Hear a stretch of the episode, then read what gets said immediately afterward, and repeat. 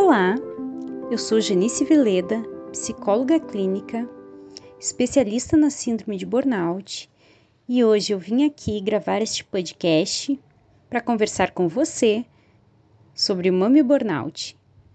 Mas antes de entrar nesse assunto, é importante linkar com a síndrome de burnout, que é o esgotamento frente a um estresse crônico.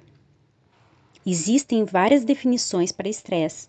Eu gosto de uma bem simples, que fala que o estresse é a resposta do nosso organismo frente às mudanças boas ou más no ambiente. Resumindo rapidinho, só para você entender e a gente continuar. Burnout acontece da seguinte maneira: quando uma exigência externa se torna contínua, a nossa tendência, no primeiro momento, é nos tornarmos mais produtivos, até alcançar nosso máximo de performance. Mas, se com o passar do tempo essa pressão continuar intensa, sem relaxamento ou fatores de alívio, caminhamos para um estágio de aflição e começa então a configurar o quadro de burnout. Eu gosto muito de comparar, para facilitar o entendimento, com uma panela de pressão sem a válvula de escape. Sabe aquela coisinha que fica em cima da panela de pressão? Bom, no início a panela cozinha super bem.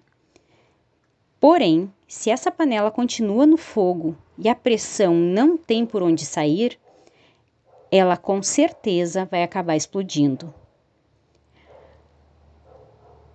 Mas você, mãe, que está aí me ouvindo, já se sentiu assim? Se dedicando ao seu filho dia e noite, sem descanso, sem férias, sem final de semana, enfim, sem nenhuma válvula de escape? Bem, quando as mulheres ficam sabendo da gravidez ou até mesmo antes, imaginam como será a maternidade. As mães com tendência a desenvolver mami burnout idealizam um modelo perfeito e sentem a necessidade de se tornarem iguais a esse modelo idealizado. Ela se coloca essa obrigação de ser a mãe perfeita do modelo que ela criou. Quer provar o seu valor, provar que é super dedicada, que dá conta de tudo. Então, ela não aceita ajuda de ninguém mesmo tendo pessoas dispostas a ajudar.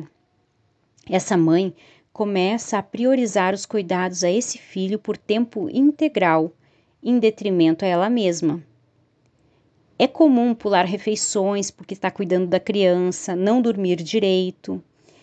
Ela deixa de fazer coisas que anteriormente ela valorizava porque o filho é mais importante.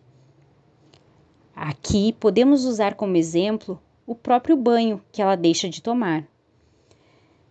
Quando questionada por pessoas próximas e confiáveis se ela precisa de ajuda, ela diz que não. Ela nega. A mãe dela ou o esposo falam: Você precisa dormir, deixa que eu cuido da criança. E ela responde que está super bem, que não precisa, que está descansada.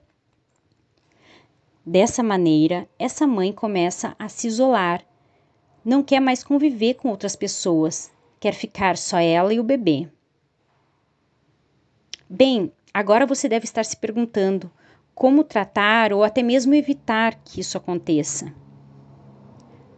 O mais importante é perceber que precisa de ajuda e aceitar uma rede de apoio.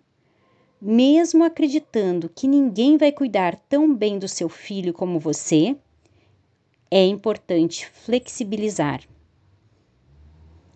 É importante assumir: eu cheguei no meu limite e preciso me ajudar, aceitando a ajuda de pessoas que confio e sei que amam meu filho.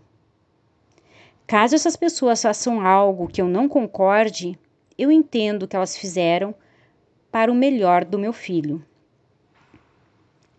É importante que, enquanto a criança está sendo cuidada por essa pessoa a quem ela delegou essa tarefa, ela tire um tempo de uma hora por dia para cuidar de si mesma, fazer o que gosta, dormir, andar de bicicleta, ir na manicure. Ela, melhor do que ninguém, sabe do que gosta e do que faz bem para ela.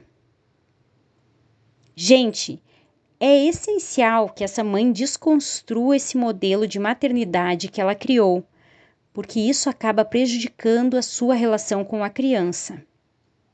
A criança sente que a mãe está ansiosa, estressada, e isso não é legal. A mãe precisa estar bem para que o filho fique bem. O que o seu filho precisa não é de uma mãe perfeita que dedique todo o tempo do mundo, mas de uma mãe suficientemente boa que lhe dê amor e tempo de qualidade. Minha dica é que após você ouvir este podcast, não fique tentando se autoavaliar se é mami burnout ou não é. A questão é ter consciência daquilo que te causa sofrimento. Se você percebe que algo não vai bem, sente seu dia a dia afetado, olha para dentro de si mesma e não se reconhece mais, procure ajuda procure um psicólogo. O psicólogo vai saber te escutar e auxiliar caso realmente exista algo disfuncional acontecendo. Este era o meu recado para você hoje. Espero que tenha gostado. Um beijo grande e até a próxima!